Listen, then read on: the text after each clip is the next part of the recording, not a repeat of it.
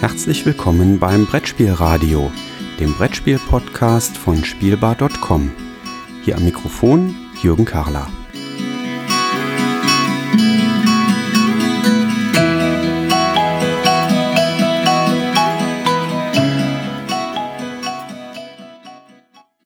Herzlich willkommen zurück hier im Brettspielradio, heute mit einer Kinderspiel-Episode. Ich habe mir wieder drei schöne Kinderspiele rausgepickt, die ich heute kurz vorstellen möchte. Ich habe etwas mit mir gehadert, weil es drei Kinderspiele sind, die ähm, mir gut und auch den Kindern gut gefallen haben, mit denen ich gespielt habe. Ich habe überlegt, nimmst du auch mal ein Spiel rein, was du mal so richtig schön verreißen kannst, was nicht so dolle war.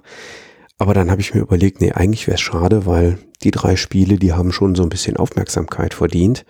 Und deswegen mag ich lieber über diese schönen Spiele heute Abend was erzählen. Es ist nämlich schon später Abend, wo ich mich hier vors Mikrofon gesetzt habe und einfach ein bisschen was erzählen möchte. Legen wir direkt los mit dem ersten Spiel. Das erste Spiel ist das Spiel Gute Nacht Monster vom Autor Hartwig Jakubik, erschienen bei Pegasus Spiele.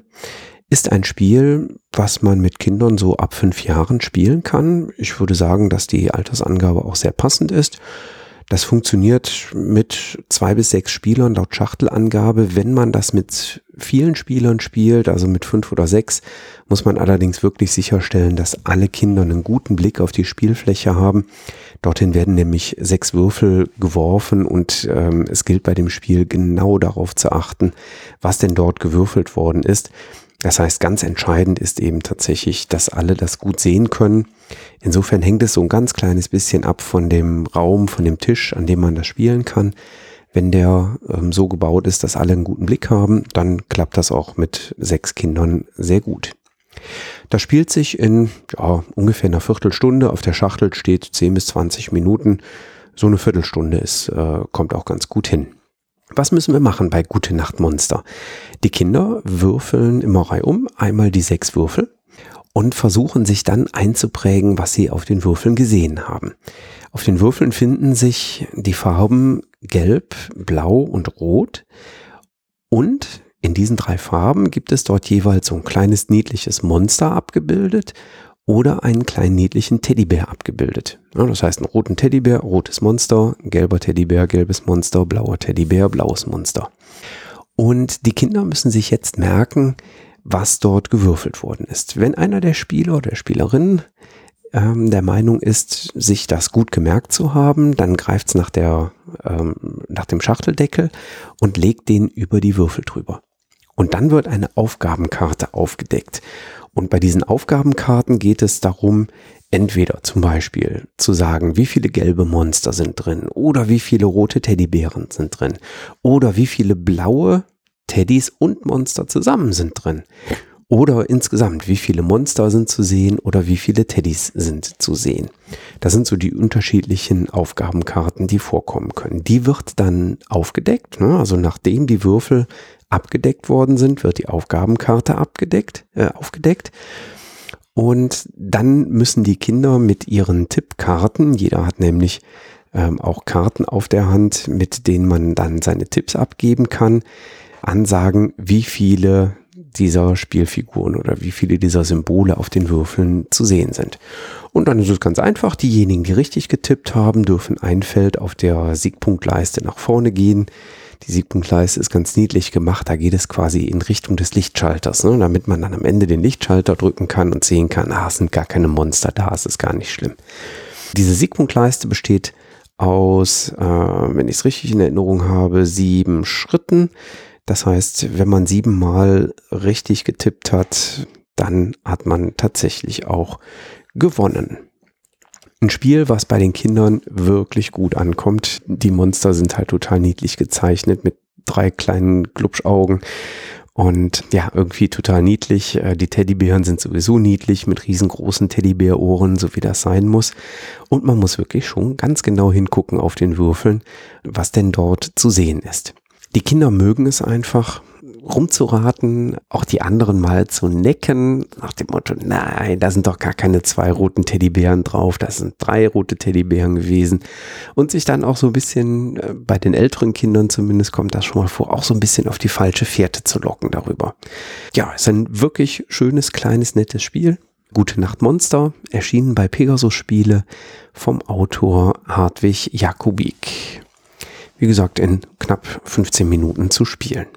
Das zweite Spiel, was ich vorstellen möchte, ist äh, in einer ungleich größeren Verpackung daherkommend. Äh, Gute Nacht Monster, das ist so eine ganz kleine ähm, Schachtel, ähm, sogar noch ein bisschen kleiner als die für uns Erwachsenen äh, ja so bekannten Exit-Spiele.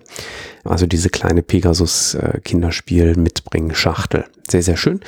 Das nächste Spiel, was ich vorstellen möchte, kommt von Schmidt-Spiele und ist in dem großen klassischen Schmidt-Spiele beziehungsweise Ravensburger Karton untergebracht. Ist ein Spiel von Anna Oppolzer und Stefan Kloß und es heißt Schnapp die Nuss.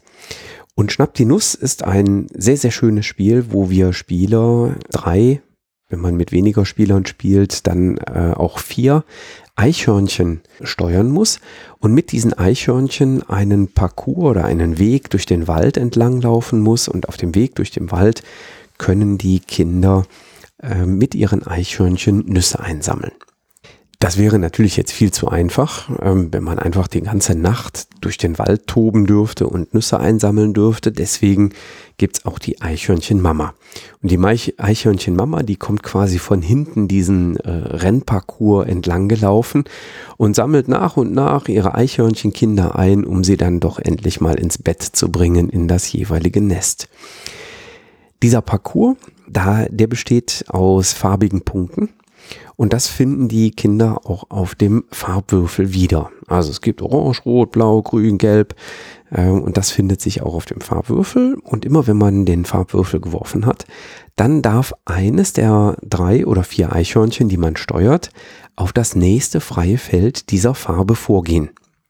Das heißt, es kann auch durchaus mal passieren, wenn ganz oft blau hintereinander gewürfelt wird, dass die blauen Felder alle ähm, gut besetzt sind und dann kann man auch mal eben mit so einem kleinen Eichhörnchen den halben Parcours mit einem Würfelwurf zurücklegen, ne? weil es geht ja immer auf das nächste freie Feld dieser Farbe, die da gerade gewürfelt worden ist.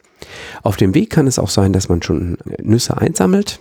Ähm, es gibt äh, auf jedem Abschnitt des Parcours ein Feld, wo eine Nuss drauf abgebildet ist. Und wenn man dann da landet, dann gibt es direkt eine Nuss als Belohnung. Jetzt kommt aber auch die Eichhörnchenmama äh, nach und nach hinterher. Die hat nämlich einen eigenen Würfel, also es ist ein zweiter Würfel dabei. Und auf diesem Würfel kann ich sehen, dass die Eichhörnchenmama gewürfelt wird oder dass sie eben nicht gewürfelt wird.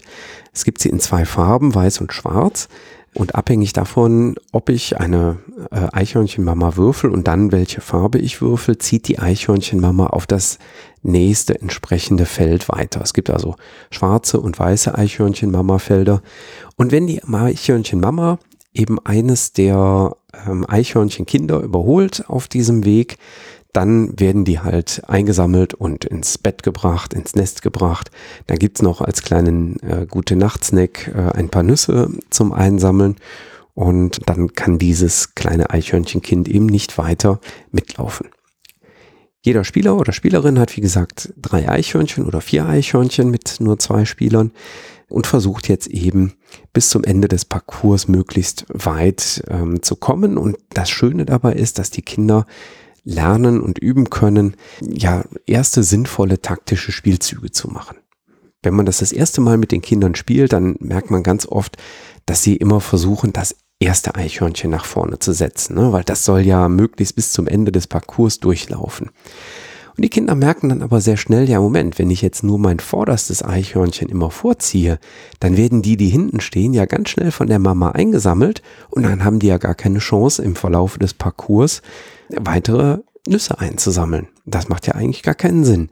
Das heißt, man muss immer schauen, dass man die Eichhörnchen möglichst gleichmäßig gut nach vorne zieht, damit man im Durchschnitt die meisten Nüsse einsammeln kann. Und das ist ganz schön zu sehen, wenn man dann mehrere Partien mit den Kindern spielt, wie sich dieses taktische Verständnis nach und nach in dem Spiel aufbaut und wie die Kinder dann so ein Gefühl dafür kriegen, ähm, wann es denn sinnvoll ist, ähm, ein Eichhörnchen wirklich nach vorne zu ziehen oder äh, eins, was weiter hinten steht, mal aufschließen zu lassen. Und das ist wirklich äh, sehr, sehr schön geregelt in dem Spiel. Das erinnert, wer das noch kennt, ähm, ganz entfernt an ein altes Spiel von, oh, jetzt äh, muss ich es aus dem Kopf sagen, ich glaube von drei Magier, wenn ich mich nicht täusche. Man möge mich da aber gerne korrigieren, nämlich heiße Öfen wo das auch so war. Da wurde ein Motorradrennen gefahren und man hat gewürfelt und konnte dann auf das nächste freie Farbfeld dieser ähm, entsprechenden, äh, ja, gewürfelten Farbe vorziehen. Das ist hier ganz ähnlich, nur noch kindgerechter umgesetzt mit den äh, Eichhörnchen und den Nussplättchen, die man einsammelt. Das Schöne ist, die Kinder können am Ende die Nussplättchen zählen. Man kommt im Regelfall so um die 20 bis 25 Nussplättchen mit den Siegern aus ja, ein bisschen weniger, ja, so, so 18 äh, bis, 18 bis 22 Nussplättchen ist schon ein ganz gutes Ergebnis. Und das können die Kinder natürlich zählen am Ende. Und die jüngeren Kinder, die vielleicht noch nicht so weit zählen können, die können äh, einfach die Nussplättchen stapeln und dann ihre Stapel vergleichen. Ähm, und auch das funktioniert gut, weil das eben schöne dicke Pappe ist, so dass man auch wirklich einen Unterschied dann in den Plättchenhöhen sieht. Ja, das war Schnapp die Nuss von Anna Oppholzer und Stefan Kloß, erschienen bei Schmidt Spiele. Ebenfalls ein sehr, sehr schönes Spiel, eine nette Haselnussjagd. Und das dritte Spiel, was ich heute vorstellen möchte, das äh, begründet offensichtlich äh, eine neue Spielereihe. Das kommt von Haber, von den Autoren Lena und Günter Burkhardt und heißt Funkelschatz. Aber nicht einfach nur so Funkelschatz, sondern Funkelschatz das Drachenei. Es ist also, wenn man so möchte, ein Prequel oder ein, ein Nachfolgespiel, wie, wie man es auch immer nehmen möchte, zum Kinderspiel des Jahres Funkelschatz von vor zwei Jahren mittlerweile wo die Grundidee von Funkelschatz nochmal aufgegriffen wird. Es wird auch hier ein Turm gebaut aus diesen Eiskristallringen. In diesen Turm werden die Edelsteine reingelegt und auch reingeworfen. Nur mit dem Unterschied, dass der Turm hier nur aus drei Ringen besteht und obendrauf ein Drachenei gelegt wird. Und das ist das Schöne bei dem Spiel. Es ist tatsächlich an ähm, etwas ältere Kinder gerichtet äh, als das Funkelschatz nach, meinem, nach meiner Erfahrung, weil hier geht es ein bisschen darum, auch das Geschick ähm, zu üben und das vorsichtige Runternehmen dieser Eiskristallringe von dem Turm. Denn einer der kleinen Spieler oder Spielerinnen ist jeweils äh, das Kind, was dafür zuständig ist, dass der ähm, Eisring runtergenommen wird vom Turm und das versucht das Kind nach Möglichkeit so zu machen, dass zwar Edelsteine runterfallen, das lässt sich nicht vermeiden, aber dass das Drachenei oben sicher auf den Edelsteinen liegen bleibt. Denn wenn das gelingt, das Drachenei nicht runterfällt, dann darf das Kind in jeder Runde zwei Edelsteine von den runtergefallenen äh, wegnehmen und zur Seite legen. Und die bekommen die anderen Spieler eben nicht. Das heißt, hier merkt man schon, es ist deutlich kompetitiver, es geht gegeneinander. Ich will die Edelsteine sammeln. warum will ich die Edelsteine sammeln? Weil jedes Kind drei Aufgabenkarten quasi vor sich liegen hat. Das sind dann die Amulettkarten, so heißen sie hier im Spiel. Und darauf sind ähm, eben Edelsteine abgebildet. Und wenn ich Edelsteine gesammelt habe, passend zu den Amulettkarten, die ich vor mir liegen habe, dann kann ich dafür Siegpunkte bekommen. Wie viele Siegpunkte es gibt, steht jeweils auf den Karten drauf. Das heißt, die Kinder können sich überlegen, oh, sammle ich jetzt einen goldenen und einen rubinfarbenen äh, Edelstein oder sammle ich zwei von den lilafarbenen und den einen grünen Smaragd. Für die erste Karte kriege ich nur zwei Siegpunkte und für die mit den drei Edelsteinen kriege ich sogar drei Siegpunkte. Also es ist unterschiedlich schwierig, die Karten zu erfüllen. Entsprechend für schwierigere Karten gibt es dann auch mehr Siegpunkte. Das passiert reihum, also jeder darf einmal diese Eiskristallringe hochheben. Das heißt, dreimal hebt man den Ring hoch, die anderen Spieler sammeln Edelsteine ein. Ich darf in jeder Runde zwei Edelsteine zur Seite nehmen. Wenn es mir nicht gelungen ist, das Drachenei oben drauf liegen zu lassen, dann darf ich nur einen Edelstein wegnehmen. Und das ist also dann ein kleiner Vorteil für die anderen Spieler, die bekommen dann natürlich mehr. Daran macht es sich dann auch aus, dass die älteren Kinder doch einen deutlichen Vorteil haben gegenüber den jüngeren Kindern. Ähm, die haben mehr Feingefühl, mehr Feinmotorik schon in den Händen und denen gelingt es doch deutlich häufiger, dass das Drachenei eben oben auf den Edelsteinen liegen bleibt. Jüngeren Kindern passiert das schon mal häufiger, dass ein Drachenei runterfällt. Interessanterweise habe ich aber nicht feststellen können, dass die jüngeren Kinder dadurch frustriert worden wären, wenn das Drachen einmal runterpurzelt.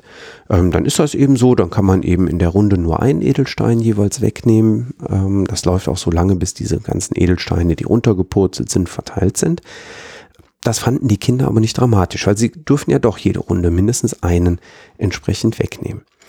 Aber ganz klar, ähm, man sieht schon einen Vorteil der älteren Kinder, ähm, die es eben häufiger schaffen, dass das Drachenei oben drauf liegen bleibt.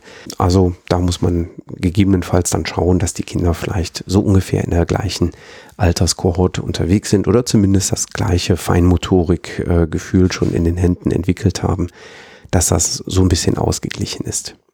Selbst mir als Erwachsenem gilt, gelingt es nicht immer, dass das äh, Drachenei obendrauf liegen bleibt. Also auch wenn ich das noch so vorsichtig runternehme, manchmal liegt das Drachenei einfach so schief da drauf, dass es dann doch runterpurzelt.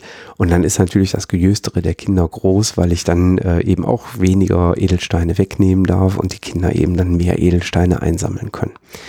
Von daher auch das ist genau wie Funkelschatz ein Spiel, was ich als Erwachsener gerne mitspiele. Und das macht eigentlich die drei Spiele von heute aus.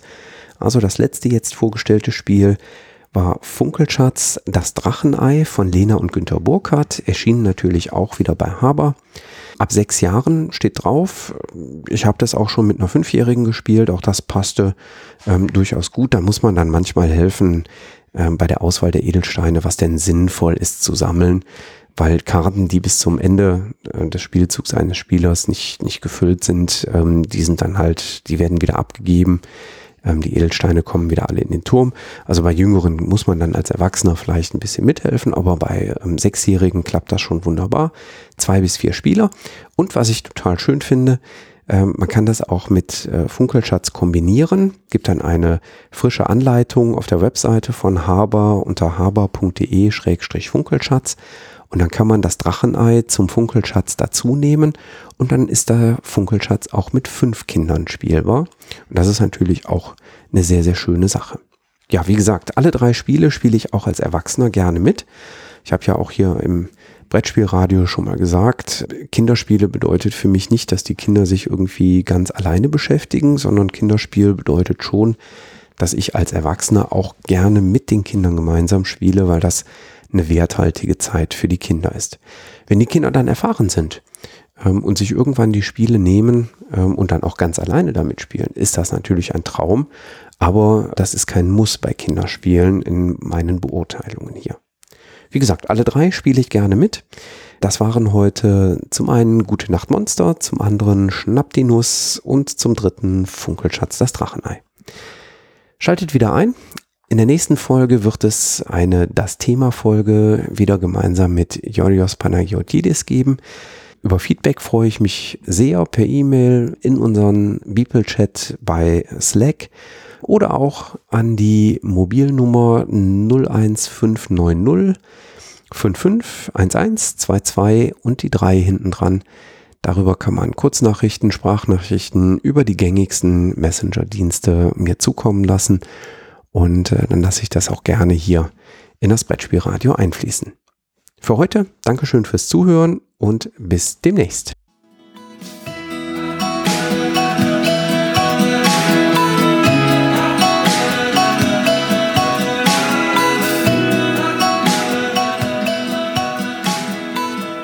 Vielen Dank fürs Zuhören. Feedback, Fragen und Anregungen – bitte gerne an die E-Mail-Adresse info@spielbar.com als Kommentar direkt auf der Webseite spielbar.com oder in den Twitter-Feed spielbar-com.